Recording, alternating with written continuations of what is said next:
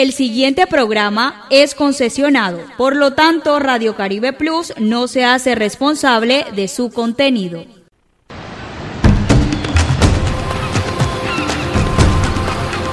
A orillas y a nivel de nuestro mar Caribe, surge nuestra señal digital, Radio Caribe Plus, todo un mundo digital, emisora afiliada a AIR Alianza Internacional de Radio, Radio Caribe Plus, todo un mundo digital.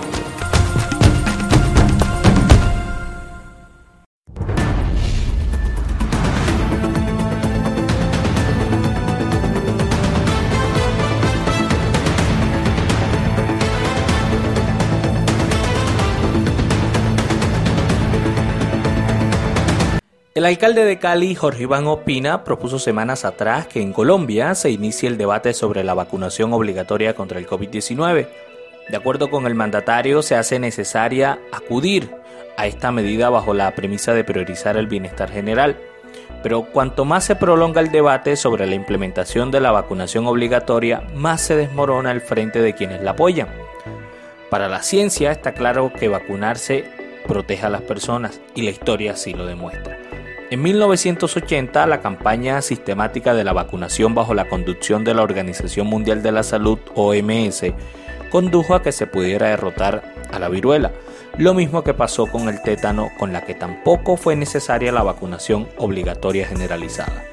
Hasta el momento, el único país de la región que tiene la vacunación obligatoria es Ecuador y en otras naciones de América es obligatoria, pero solo para el personal de salud. Italia y Austria también tienen obligatoriedad del biológico.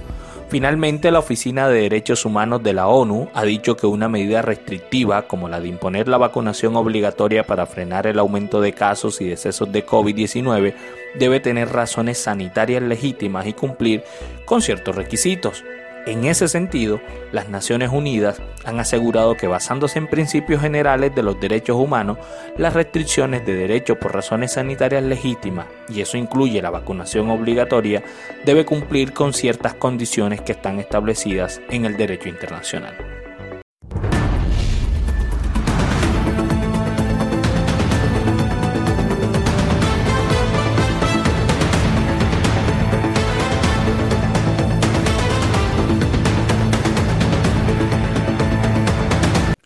Hola, ¿qué tal? Sean todos bienvenidos a Punto de Encuentro de Radio Caribe Plus. Soy Miguel Silvera y los estaré acompañando durante los próximos minutos. Quiero agradecerle a todas las personas que nos escuchan en este, nuestro primer programa del año 2022, quienes ya están conectados a través de la cuenta de Facebook de Radio Caribe Plus y de los distintos medios en alianza como son AT Noticias de Cartagena, Nuevo Día Noticias de La Guajira, el Sabad.com, El Cotidiano, en fin, todas las plataformas en las que nos pueden escuchar, las de Radio Caribe Plus, por Claro Música, por Tuning Radio, nuestra app, que la pueden descargar a través de la tienda Play Store, y la Alianza Internacional de Radio AIR. Somos Radio Caribe Plus. Esto es punto de encuentro todos los sábados de 11 a 12 de la mañana, en compañía también de nuestros panelistas, que al final de las entrevistas siempre están allí con nosotros para analizar todos los temas o los temas que tratamos aquí en esta mesa de trabajo. Hoy con tres invitados bien especiales. El primero de ellos, el alcalde de Cali, Jorge Iván Ospina, que nos estará contando un poco sobre la propuesta que hizo hace dos semanas en relación en que en Colombia ya debe empezarse por lo menos a plantear el debate de la necesidad o no de la vacuna obligatoria. Estará explicando eh, por qué lanza esta propuesta. También contamos en una entrevista exclusiva y el primer medio de comunicación en el territorio nacional que tiene una entrevista sobre este tema en eh, relación a la vacunación obligatoria o no y qué dice el gobierno nacional. Pues bien, el ministro de Salud Fernando Ruiz dialogó con nosotros pocos minutos, pero escucharán su, eh, su posición sobre este eh, particular tema. Y finalmente hablamos con Porfirio Castillo, un abogado eh, muy prestigioso en la ciudad de Barranquilla y la región Caribe y quien es amigo de esta casa periodística que nos explica los alcances jurídicos que puede tener esta iniciativa. Recuerde, quédese con nosotros, conéctese a punto de encuentro. Entrevistas, debate, análisis Todo en un solo lugar. En punto de encuentro. Pues bueno, entramos en materia y como ya le habíamos comentado al inicio de este eh, programa, ya tenemos a nuestro primer invitado. Se trata del alcalde de Cali, Jorge Iván Ospina, quien eh, hace dos semanas eh, dijo que sería bueno que en Colombia empezáramos por lo menos la discusión de si es necesaria o no la vacunación obligatoria. Él ha dicho, entre otras palabras, también o dentro de sus argumentos, que uno, uno de los puntos que se puede tener en cuenta es que podría ser una vacunación obligatoria sectorial. Pero lo saludamos y le damos la bienvenida a punto de encuentro de Radio Caribe Plus. Señor alcalde, explíquenos en qué eh, se basa usted para eh, lanzar esta eh, propuesta. Bienvenido. Hola Miguel, un saludo muy especial para usted, para su amable audiencia. Miguel, estamos ante una enfermedad infectocontagiosa eh, no es una enfermedad, digamos, que no tenga transmisibilidad, sino por el contrario, una enfermedad que se transmite de persona a persona y que pone a ciertas personas, especialmente a quienes tienen comorbilidad o cierta edad, en verdadero riesgo que les puede llevar a la muerte. Sabemos que esa enfermedad es una enfermedad que da con menos severidad en aquellas personas que tienen inmunidad a través de la vacuna.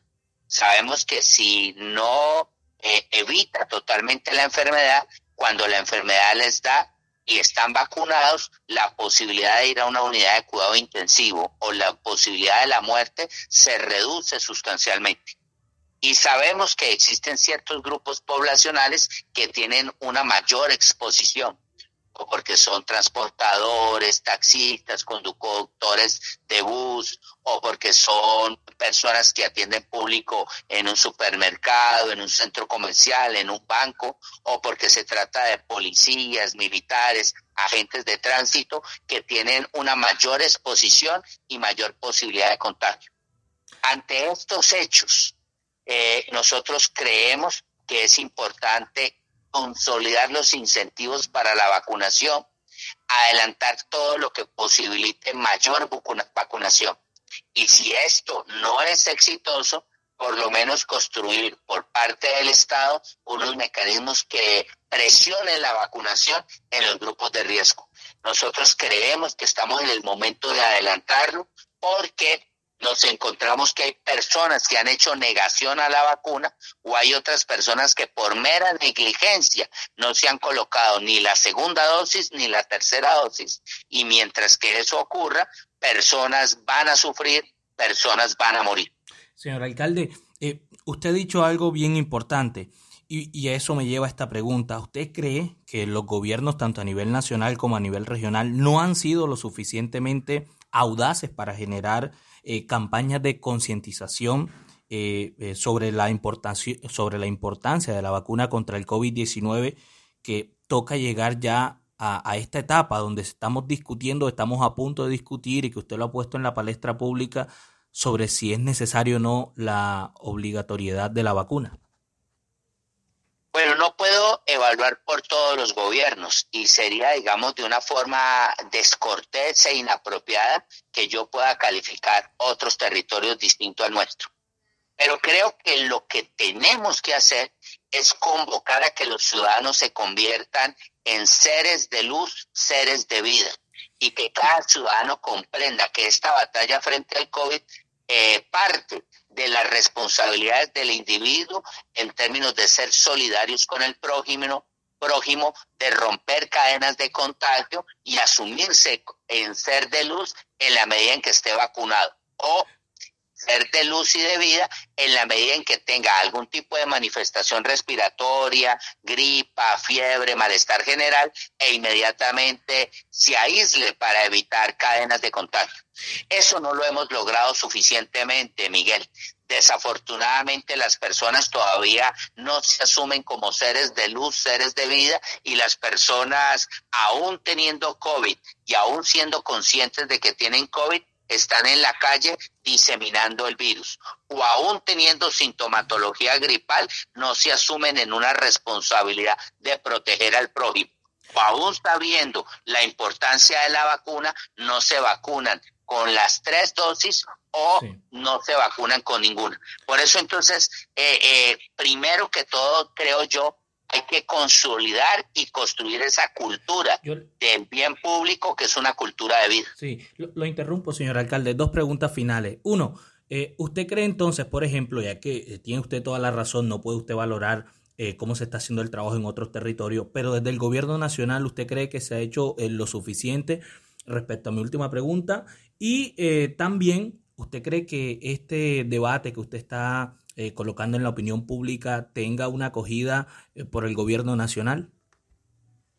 Mira, yo le agradezco al gobierno nacional el hecho de que nos haya mandado vacunas, haya asumido la adquisición de la misma, tengamos múltiples ofertas de vacunas y de biológicos para inmunizar a nuestro pueblo y haya facilitado la acción. Realmente creo que eso es de admirar y de aplaudir.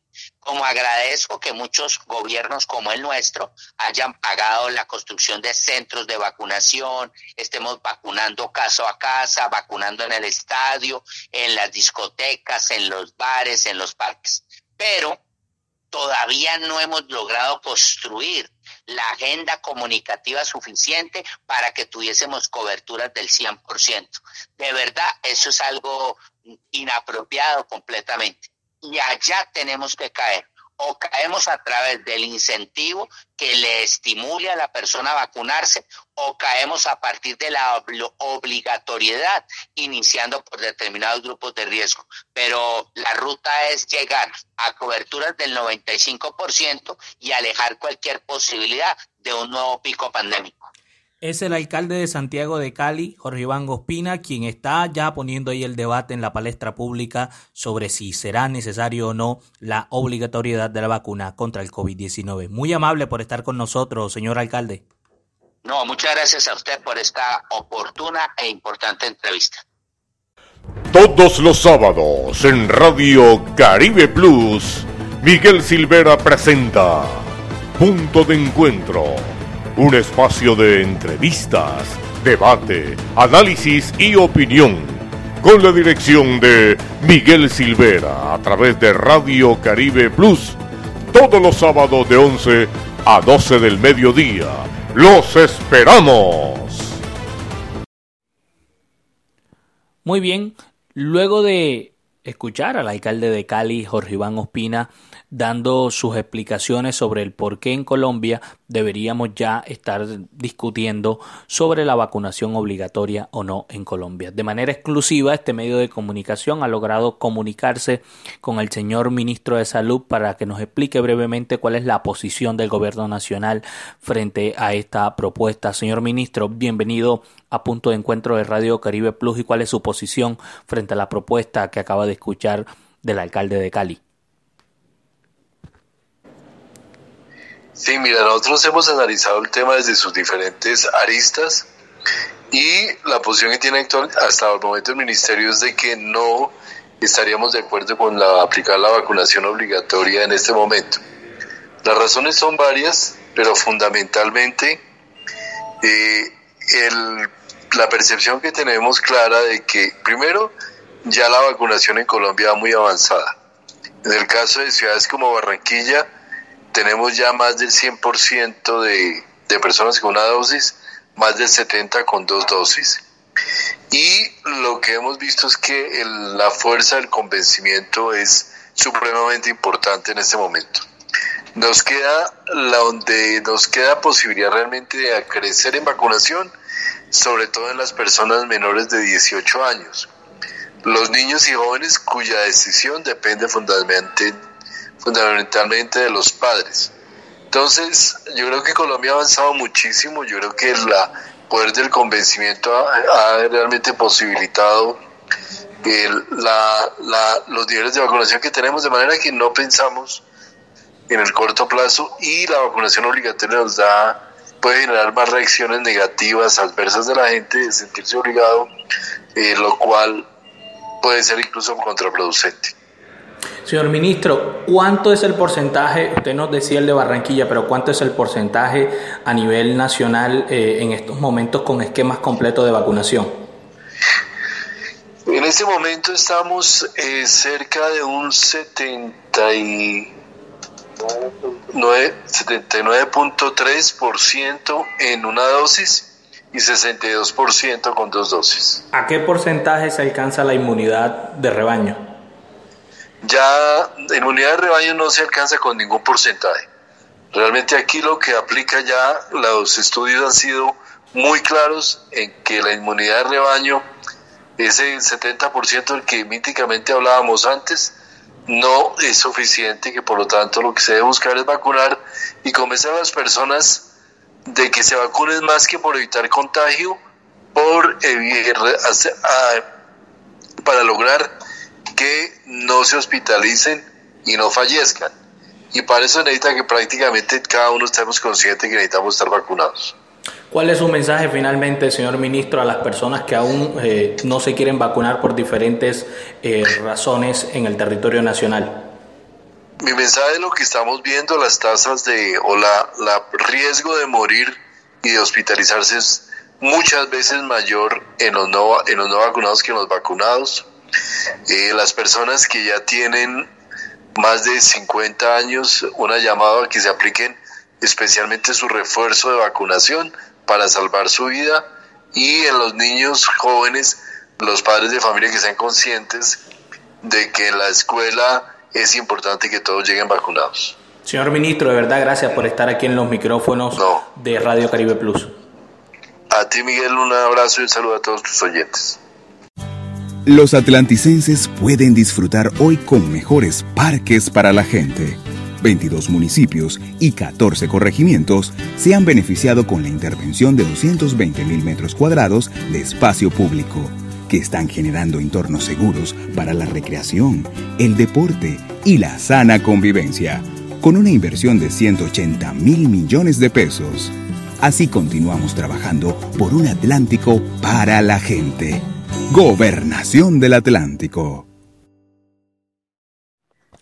Bueno, muy bien, después de escuchar al alcalde de Cali, Jorge Iván Ospina, sobre esta propuesta de la eh, vacunación obligatoria en Colombia, o que se empiece a discutir la vacunación obligatoria en Colombia, queremos irnos al plano eh, jurídico, al plano legal, para que nos explique un experto eh, sobre este tema, sobre el derecho, si es posible o no que en Colombia exista o haya la posibilidad por lo menos de una discusión de la vacunación obligatoria. Por eso hemos invitado a una eminencia en el derecho en la ciudad de Barranquilla, el señor Porfirio Castillo, amigo de esta casa periodística y de este programa. Porfirio, de verdad, gracias por estar con nosotros y bienvenido a Punto de Encuentro de Radio Caribe Plus. Cuéntanos, ¿es viable eh, por lo menos una discusión sobre la eh, vacuna obligatoria en Colombia. Miguel. Eh, gracias por la invitación y saludos a todos los compañeros y del equipo. Eh, hay dos, hay dos situaciones enfrentadas desde el punto de vista del derecho en el tema y las nutro. La primera, usted ha oído hablar ya y todos los colombianos hemos oído hablar ya de un eh, concepto constitucional, de un derecho fundamental, que es aquel derecho que se llama libre desarrollo a la personalidad. Eso lo tiene por un punto como un referente dentro de la discusión y el análisis. El otro punto, hay norma de rango constitucional que es la que define eh, la característica de Estado Social del Derecho, pero que al mismo tiempo habla de la prevalencia del bien común, del interés colectivo. Desde ese punto de vista, uno interpreta a dónde arribar en derecho. Yo digo, no es eh, posible, a la luz de la normatividad que tenemos hoy y del desarrollo jurisprudencial de lo mismo, no es posible obligar a todo el mundo a que se ponga la vacuna. El libre desarrollo de la personalidad va agarrado de otros valores como la objeción de conciencia, eh, la libertad, esa que consideramos extrema. Hasta ahí tenemos el derecho, en mi opinión, de la persona. La persona tiene el derecho a no vacunarse. Perfecto, señor, usted tiene el derecho a no vacunarse. Ahora vamos a la otra persona. La otra persona dice, yo tengo el derecho a un ambiente sano y a que no me contagien. Entonces también tendría ella una, eh, una opción de derecho y estamos hablando desde el punto de vista del derecho individual. Entonces aparece un tercer componente que es el Estado y dice, bueno, aquí hay que regular todo esto y entonces yo digo, no te puedo obligar a vacunar, pero sí te puedo restringir y hacer todo lo posible para que respetes el derecho de las personas que creen que te debes vacunar y que no quieren estar expuestas a contagios. Como usted se da cuenta, ahí hay un triple, ahí hay un triángulo. Una persona, el derecho individual, el interés colectivo y un regulador que podría venir que vendría siendo el Estado, pero que esta regulación va a terminar siempre que se pueda plantear de esa forma en una acción de tutela por aquello del libre desarrollo de la personalidad y el derecho individual. Entonces, en ese marco, en ese marco, la conclusión y la síntesis es, no puedes obligar a aquella persona, pero sí le puedes restringir sus posibilidades de, movilización. ¿Cómo? Bueno, exigiendo el carnet, eh, pidiendo, dejando también a los comerciantes en el derecho de exigir u obligando a los comerciantes a que cuando vayan, abran sus establecimientos, exijan que las personas que entren con carnet, eh, que se hayan vacunado, que hayan cumplido con los protocolos, etcétera. Esos son los extremos de la discusión jurídica. No es asunto fácil, pero esos son los extremos de la discusión jurídica, entre otras cosas, afianzado por la gran cantidad de información que va y que viene y por la desconfianza que se genera en el consumidor, en el usuario, en el necesitado de la vacuna.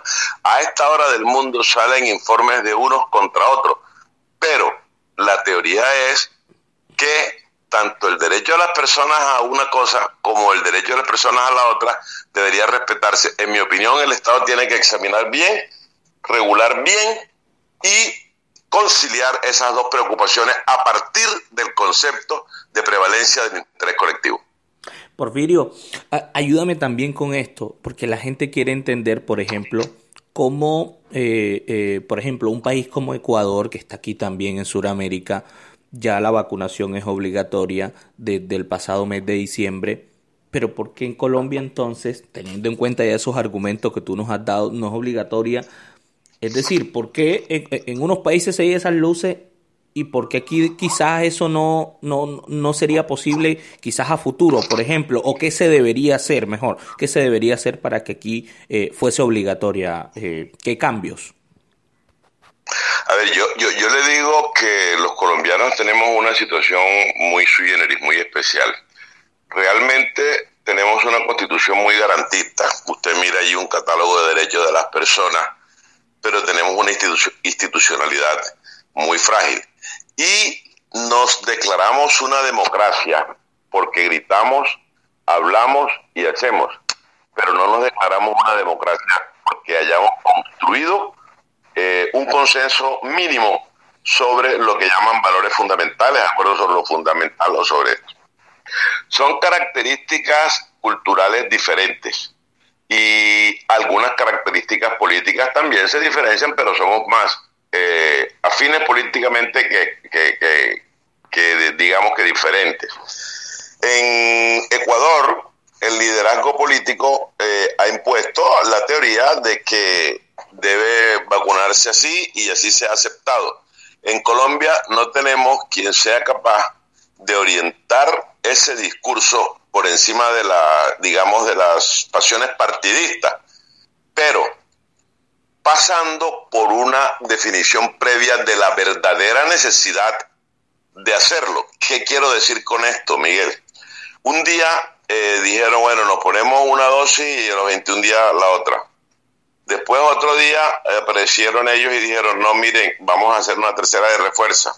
La Johnson dijo, vamos a hacer una segunda.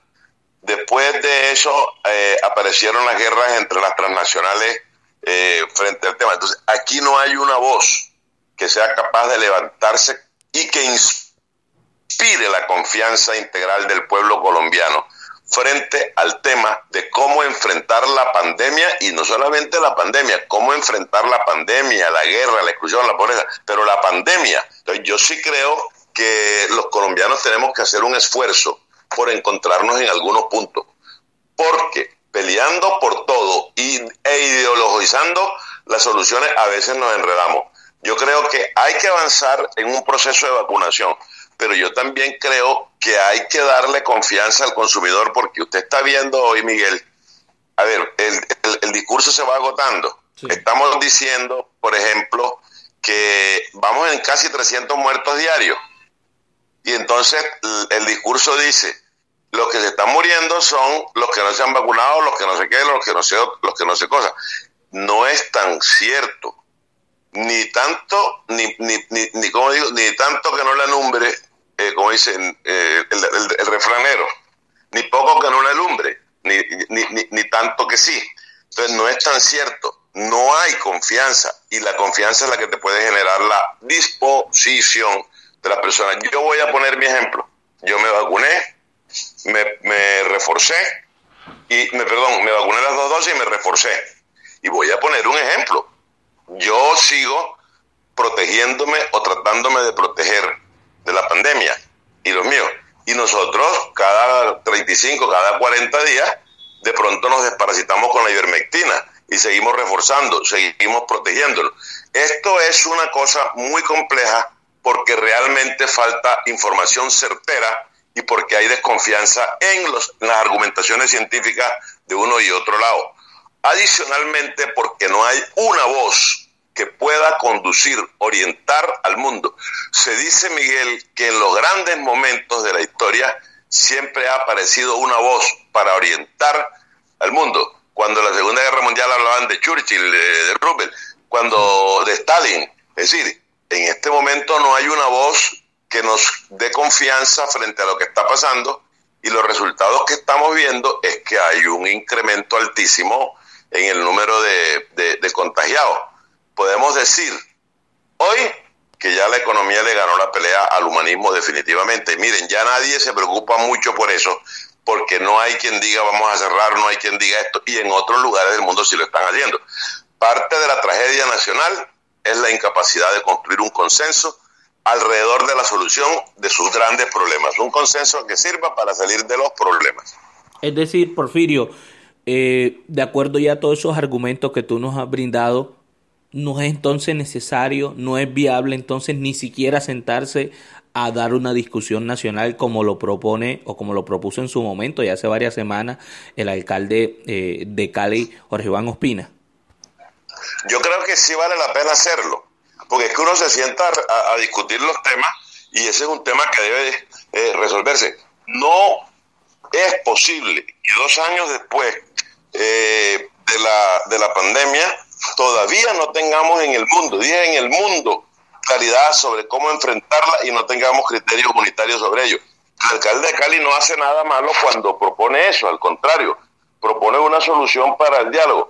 Pero el alcalde de Cali también tiene que pensar, es que uno dice, como decían los abuelos, si la palabra convence, el ejemplo arrastra.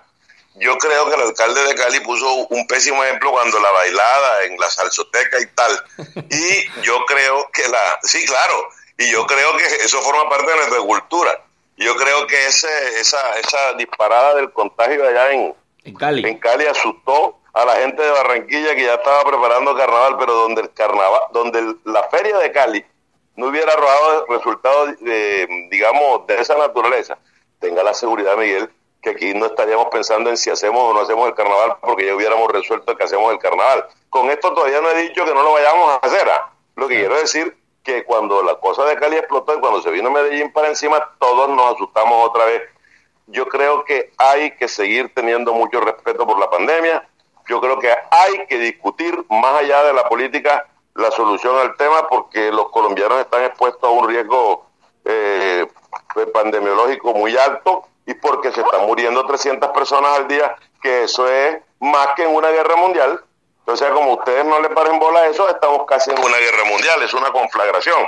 Entonces yo sí creo que vale la pena sentarse a discutir, pero sentarse a discutir por encima de las ideologías, porque hay un problema nacional que nos convoca y es la vida de las personas. Muy bien. Porfirio, de verdad gracias por estar con nosotros, por ilustrarnos desde el punto de vista jurídico, por estar aquí en punto de encuentro y de verdad eh, nos alegra dialogar contigo. Muy gentil. Miguel, cuando usted lo quiera y con el mayor gusto como siempre. Créame lo que así es. Les felicito por los esfuerzos que hacen, No sabe usted lo, bueno, sí sabe usted lo difícil que es hacer periodismo entre nosotros.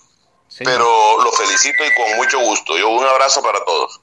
Muy bien, Porfirio Castillo, abogado y también eh, columnista y panelista en varios eh, medios, eh, sobre todo aquí en Radio Caribe Plus, en el programa Plus Opinión del director Roberto Robert Levis.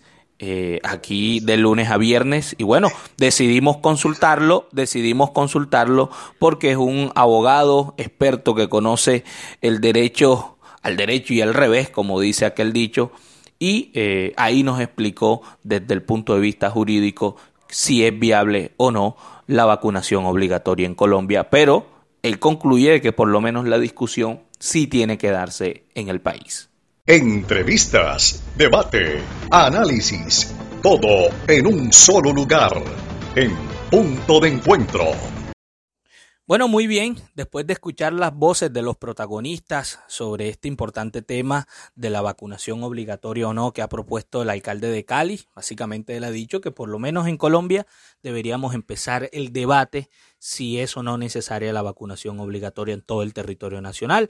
Escucharon eh, la posición del Ministerio de Salud en la voz del ministro Fernando Ruiz y también al abogado y amigo de esta casa periodística eh, Porfirio Castillo, quien pues muy amablemente ahí nos dio eh, su visión jurídica de las pocas posibilidades en realidad que tiene de que la vacunación eh, obligatoria sea viable en Colombia, pero que de un análisis también político, porque este servidor Porfirio Castillo también es panelista en varios medios, entre esos Radio Caribe Plus en el programa Plus Opinión, él dijo que pues es necesario que se den esas discusiones en Colombia, porque pues por supuesto eh, eso aporta a la democracia en el país. Ahora, por supuesto, saludamos a nuestros panelistas en este primer programa de inicio de 2022, ya en febrero.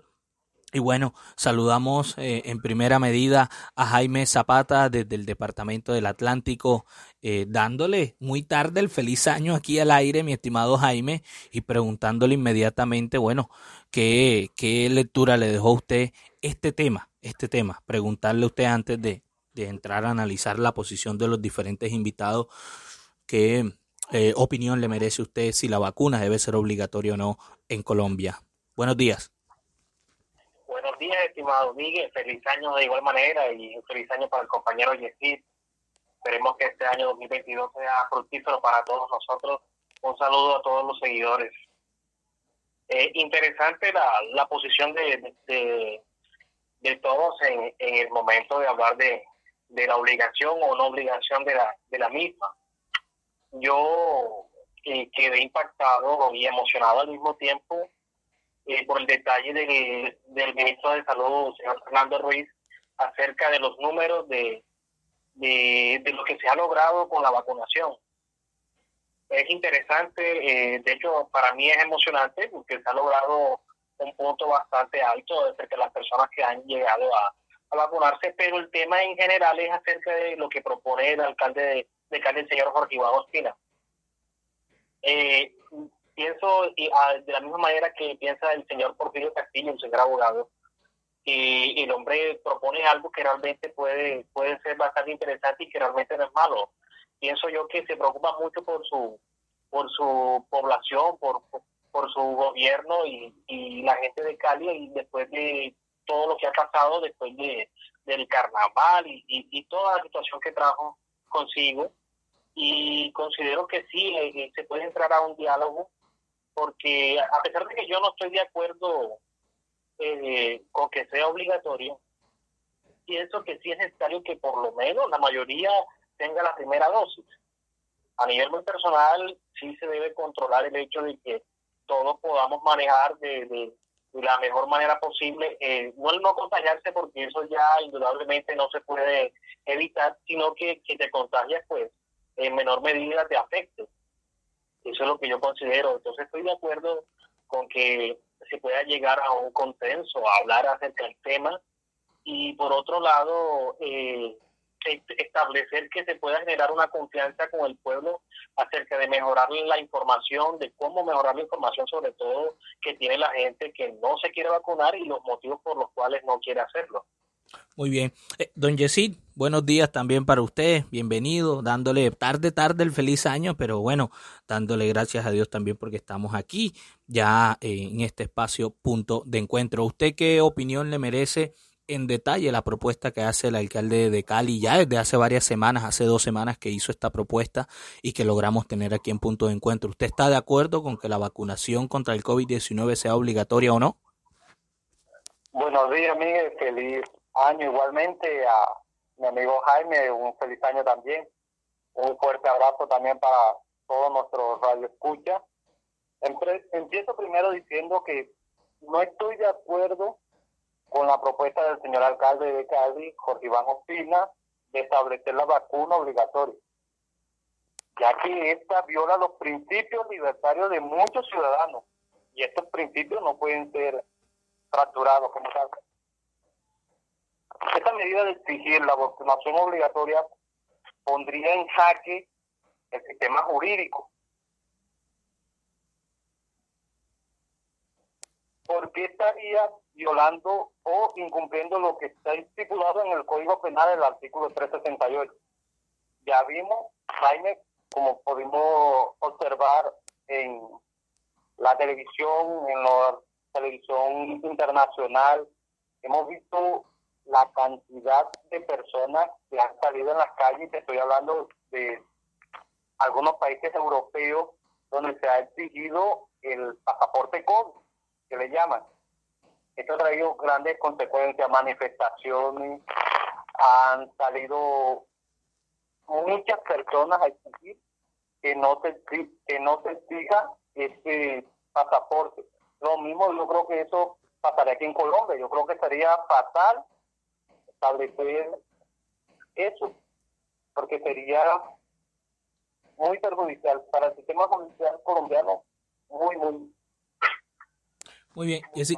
Muy bien, Jessy. Eh, eh, los planteamientos que ustedes han hecho y nuestros tres invitados, bueno, están ahí siempre eh, bajo un fundamento muy interesante. Pero las personas de, de, de, de a pie, el señor que vende café, la señora que va a hacer el aseo, el conductor, quienes nos están escuchando a esta hora, los taxistas, dicen, por ejemplo, dentro de lo que nosotros hemos eh, podido eh, eh, hablar con las personas en las calles y a través incluso con los familiares, es, pero ¿por qué el bien general no puede primar sobre el particular? Es decir, porque hay muchas personas que por distintas razones, por distintas, unas religiosas, otras porque le temen a la vacuna, otras porque no creen en la ciencia, en fin, no se vacunan contra el COVID. Pero quienes eh, nos hemos vacunado, creemos y respetamos la ciencia, eh, dicen muchos, nosotros nos vacunamos, ellos no se vacunan y se ponen en peligro ellos y a nosotros también, porque es que los que nos vacunamos no significa que no nos pueda volver a dar COVID. No nos pueda dar, sí nos puede dar. Y han dicho, y ha dicho la OMS que eh, quizás lo más seguro es que sea por lo menos o cada seis meses o cada año tendremos que vacunarnos por lo menos hasta el momento. Por lo menos hasta el momento. Cada día se hacen más estudios. Pero entonces yo te pregunto, eh, Jaime, eh, ¿por qué eh, esto significaría, o sea, el que no sea obligatoria, el que no sea obligatoria la vacuna, ¿tú crees que significaría una victoria para los antivacunas, por ejemplo? No, es que en realidad para mí a nivel personal no considero que deba ser algo, o sea, el debate no es sobre si uno gana o el otro no, porque la idea es que gane la vida y la vida prima por, por encima de cualquier código o cualquier cosa. Una cosa sí voy a resaltar y es que eh, eh, en cuanto a lo que escuchamos de del señor alcalde de Cali, este, él habla acerca de más, esa más obligación sería más que todo a las personas que están mucho más expuestas al, al hecho eh, no, para mí no, eh, él habla de, de, hacerlo lo obligatorio y todo eso, y a pesar de que de pronto la gente la pie como, como referencia eh, es la que está más expuesta, como también lo, lo dice el señor alcalde, que pueden ser los policías que están, las personas de tránsito, los que atienden y todos ellos. Yo trabajo en una ferretería y precisamente hablando del tema con ellos, aquí la mayoría, está a favor de que fuera algo completamente obligatorio. y a pesar de que vaya en contra de la ley una y a pesar de que vaya en contra de la ley de otra manera, porque es, es donde va a llegar la discusión. Sí, como dijo el señor Porfirio, por un lado va a estar aquello que está la, la libre personalidad, el desarrollo de la libre personalidad, y está el, el artículo igual de la obligación de medidas sanitarias que se aquí coloca la, también sanitaria y colocarse una vacuna puede ser una medida sanitaria que dice que si violas esa, esa autoridad, te de cuatro a ocho años de prisión, va a donde va a haber un, un, un debate de, de, de, alta magnitud. Pero que gane alguien o que no, yo creo que, que sí debe haber, este, como le digo, sí debe haber un, un diálogo, porque se puede llegar a un acuerdo, pero pero al final, pues las personas que son antivacunas igual son, son gente adulta y pueden tomar sus decisiones sobre eso. El problema radica en que sí, ¿quién, quién toma la decisión por los niños y, y, y, cosas tales? Y lo que acabas de mencionar, de que la vacuna puede ser cada seis meses eh, o, o un anual, es lo que a lo mucha gente lleva lleva a denominar que, que es una negocio es, un, es un negocio exacto y, que la farmacéutica, las farmacéuticas son una mafia y etcétera. Ya nosotros conocemos el contexto de toda, de, toda esa de toda esa historia. Sí, señor. Donde, siendo cierto o no, igual es, una cosa que a, nosotros nos incomoda, porque tenemos que estar vacunando cada cierto tiempo. Es decir, no va a haber un control completo eh, sobre la enfermedad o el virus en, total que va a tener, vamos a tener que estar colocándonos la vacuna, eh, es donde, donde realmente eh, apoyo el señor Porfirio sobre la verdad de, que exista alguien o haya un líder que nos dé la confianza aquella por la cual podamos hacer una cosa o hacer otra. Porque siendo siendo exacto, la, la, a pesar de que la ciencia en esta época está bastante avanzada, con un virus nuevo la gente debe esperar, porque un virus no se desarrolla en dos, tres años, a veces toma mucho, toma hasta diez años, según he leído acerca de, del tratamiento de, del manejo de las virosis y las bacterias, y cómo se desarrolla la evolución y todo esto. Entonces, que salga alguien y nos diga, o le diga al pueblo, señores, eh, esto es lo que va a suceder. Eh, puede haber vacuna para curarlo de inmediatamente o la vacuna va a seguir de manera porque definitivamente no tenemos control sobre, sobre el contagio, que obviamente no hay control sobre el contagio, pero sí se puede minimizar eh, este, los efectos y de tal manera que realmente a la gente le genere confianza. Porque, como te digo, mira, a pesar, yo consulté porque hice hice mi, mi, tarea de consultar con, con, por lo menos con los empleados que tenemos acá y la mayoría está de acuerdo. El único, de hecho, el único que no está de acuerdo con que sea obligatorio soy yo. Usted siempre, usted siempre llevando la contraria. exacto. no, no, pero es que defiendo como tal también el, el, libre pensar de las personas. Si no se quieren vacunar, pues son lo suficientemente responsables de, de lo que, como tal, de lo que les pueda suceder. Y entonces, ¿cómo, cómo, cómo amarra esto esa situación? Sí me gustaría que de pronto las personas que, por ejemplo, los adultos mayores, las personas con, movilidad que sí tienen alta, alta, ¿cómo te digo? Alta probabilidad de contagio y, y también alta probabilidad de, de, de, que la enfermedad les afecte de tal manera que pueden llegar a la, llevar hasta la muerte. Entonces, eh, eh, eh, el tema se amplía y, como te digo, no estoy pensando en que de pronto si sale o no sale o si el debate se da o no se da, ganen los antivacunas o ganen los provacunas. Realmente para mí eso sería ridículo porque lo que hay que pensar es en la vida en general. Muy bien. Oiga, no, y, y, algo que usted dijo, don Jaime, para redondear ese punto, porque eh, es bastante importante. Uno de la, una de las propuestas que también hizo el alcalde de Cali, porque él dijo, eh, por lo menos empezar el debate.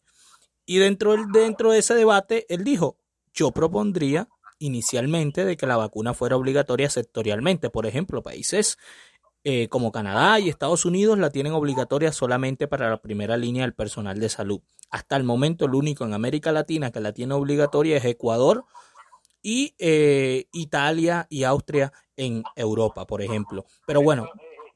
Hay personal de salud y tratan de, en Estados Unidos están tratando de que el personal militar también sea 100% vacunado y las personas que, y lo más bueno que lo, por lo menos los militares que no, que, que, sean, que sean antivacunas les dan de baja porque tampoco pueden arriesgarse al hecho de que vacu de que puedan contagiar a los que no a los que no, a los que sí se quieren vacunar. También es el tema. Ese, ese, esa es la polémica. Ahora voy con usted, Jessy, para volver aquí a, a, Colombia, volver acá, allá a su departamento en el Cesar. Jessy, ¿qué le dicen ustedes, qué le dicen a usted, por ejemplo, usted que es docente? ¿Qué le dicen los padres de familia de los niños? ¿Ellos están de acuerdo en que la vacuna, por ejemplo, sea obligatoria, no sea obligatoria, que dice su familia? Eh, ¿Cuál es eh, la discusión, por ejemplo, que se maneja allá en su entorno? Usted que está ahí cerca de los niños, por ejemplo, y de los jóvenes, en su rol como docente. Claro, mira, mira, Miguel, hoy precisamente eh, se inició una campaña de vacunación en, la mayoría de los colegios de, de donde el Hospital Inmaculada Concepción, el hospital de, de lleva una jornada de, de, vacunación a los colegios. Pero previo a eso, los padres de familia tienen que dar una nota de permiso para cada niño que se quiera vacunar. Algunos se han vacunado, otros no. Y, o sea, un 50 y 50. Pero, Hay muchos padres de familia que dicen, no, yo no quiero vacunar a mi niño y hay otros que sí, como Dime. Ok, no, sí, sí, eh, es que le, le, iba a preguntar eso. Eligen, cuando usted me dice que unos se quieren vacunar u otros no, eh, son los padres de familia que eligen por los niños en el caso que son menores de edad, ¿cierto? Claro, claro. Sí, señor. consentimiento. Exacto. Oiga, pero yo le quiero preguntar algo. No sé si se le ha presentado, oye, sí, pero, pero bueno, uno lo ve. Es que los niños son muy inquietos. Pero, por ejemplo, usted que, que, que, en medio de sus clases de pronto ha tenido la oportunidad de hablar con los niños o ellos en algún momento le han mencionado, yo sí me quiero vacunar, pero mis papás dicen que no, o yo no me quiero vacunar y mis papás dicen que sí. ¿Usted se ha encontrado en esa disyuntiva, por llamarlo de alguna manera? Sí, claro, muchísimas veces. Y las preguntas que hacen, porque ¿sabe cómo son los niños que, que viven con, como con la inquietud, con con ese afán de querer saberlo todo y sacan sus propias conclusiones. Algunos dicen, no, si me pongo la vacuna me pasa esto. Que incluso he escuchado, si no me pongo la vacuna me muero. Cosa que, que no sé de dónde lo habrán sacado. Escuchan a sus padres o escuchan a otros medios que dicen, pero sí, la mayoría son como, como recelosos con, con ese tema. Muy, muy poco lo tocan, pero sí hay otros que, que si van directo, eh, ¿qué pasaría si, si no me pongo la vacuna? Eh, tengo miedo por esto. Claro, claro. Por un lado, por un lado la mayoría, la mayoría de los niños por un lado van a tener miedo es por las agujas. Total. hay adultos, es que hay adultos que le tienen miedo a la, a, la aguja, ni siquiera le tienen miedo al, biológico como tal, sino a la aguja. ¿ah? Claro, sí, claro imagínense ahora unos niños y, y, como como llevan varios varias dosis ellos como que también se sienten como como con miedo. Así le pasa a nosotros los adultos. También tengo miedo de ponerme una tercera dosis.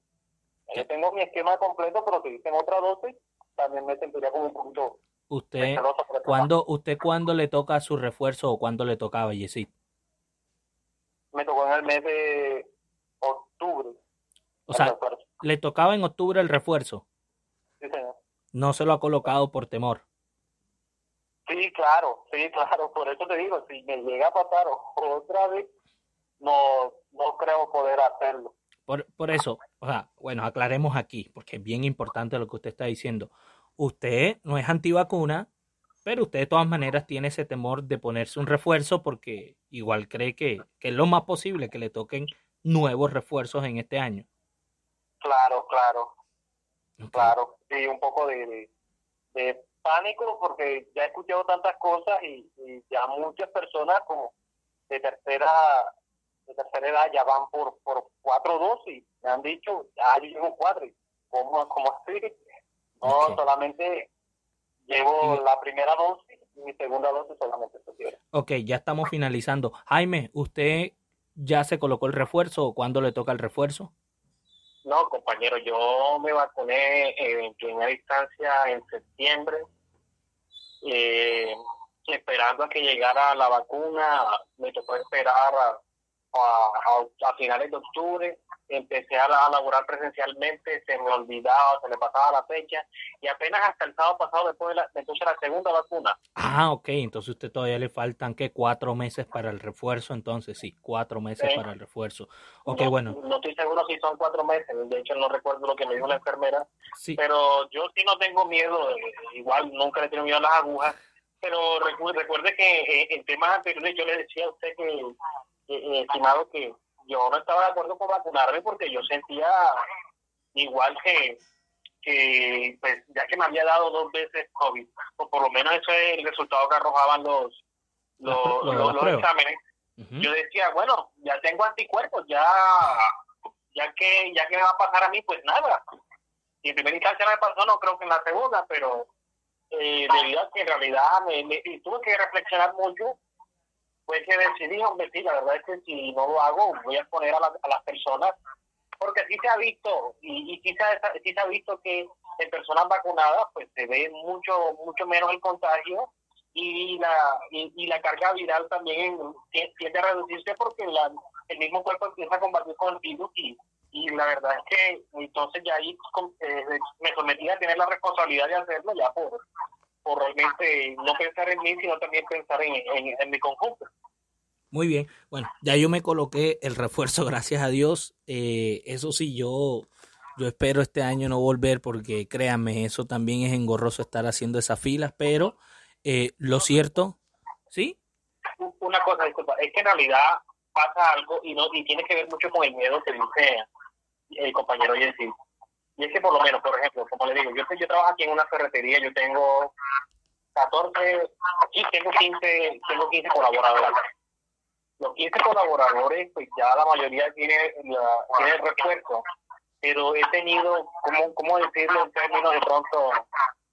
Tal vez gracioso, he tenido bajas de día porque realmente la tercera la tercera dosis o el refuerzo como le llaman los ha tumbado completamente les ha caído mal eh, sin especificar ah, claro sin especificar cuál marca sea sí. en realidad les, les, ha caído pésimo entonces mucho, mucho temor y también acerca de eso de que evitan enfermarse de una manera pero cuando se ponen la dosis las fiebres aumentan la, se enferman mucho más y cosas tales que en realidad eh, eh, como, como yo les dije al principio, y que estoy de acuerdo con el señor Porfirio Castillo, de que no hay confianza, pues porque tampoco hay alguien que lo, que lo guíe. Sí, falta, falta, falta un, un líder en la institucionalidad y sin duda ese no es el presidente Iván Duque con el respeto que él se merece.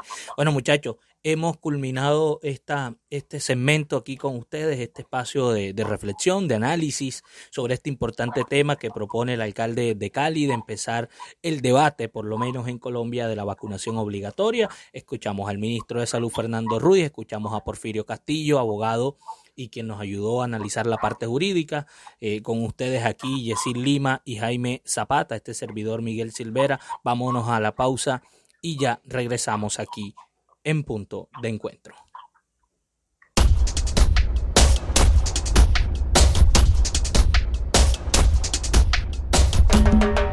Es más, es más. Atlántico es más. Más agua pura. Más bienestar. Más tierra fértil. Más para dar. Es más, es más. Atlántico es más. Muchas más risas gente feliz. Hay tanta magia por descubrir, naturaleza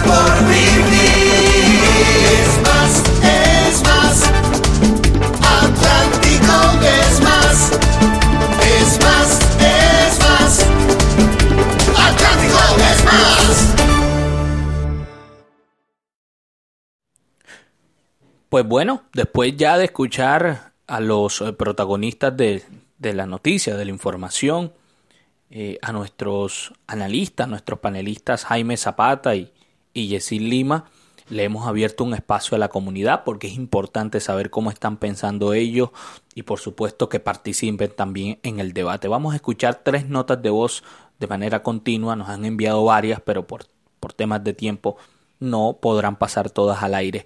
Escuchemos estas tres notas de voz para que ustedes pues sepan también cómo está pensando la gente de común en Barranquilla, la región Caribe y Colombia. Hola, soy Mafe desde Santa Lucía de Anticabo y quiero decir que estoy a favor de que la vacunación del COVID-19 en Colombia y a nivel mundial sea obligatoria por el bienestar de todos. Es que no es posible que unos imprudentes, inconscientes, nos pongan en peligro a todos. O sea, quien los ve que no se quieren poner la vacuna, pero son los primeros en que quieren salir. Es así no se puede. Muy buenos días, Miguel. Mi nombre es Alfredo, de la ciudad de Santa Marta. En mi opinión sobre la vacuna obligatoria, pues claro, estoy de acuerdo, ya que eso evita que nuestro sistema de salud colapse, como pasó al principio de la pandemia, que nuestros hospitales estaban colapsados de gente en UCI falleciendo. Y la, la vacuna nos ha ayudado mucho con estas nuevas variantes, ya que la vacuna ha mermado el impacto que tiene sobre las personas, Miguel. Muchas gracias. Hola, mi nombre es Katy, soy de Valledupar. Estoy muy en contra de la vacunación obligatoria, siento que cada persona tiene el derecho a dirigir su vida como mejor le parezca, pero que deben haber restricciones con este tipo de personas, por ejemplo, no asistir a eventos masivos como festivales, conciertos y eh, por parte de los entes que salvaguardan la salud de los colombianos, buscar estrategias de motivación. Tenemos muchísimas historias de personas que en algún momento no quisieron vacunarse y cambiaron de decisión, ya sea por algún hecho desafortunado, pérdida de algún familiar, amigo. Este tipo de información, aunque sea fuerte, nos hace meditar sobre la importancia de la vacunación Así que también sería más de, persuasión, ¿no? Por parte de, de los entes con la comunidad para aumentar la vacunación en Colombia.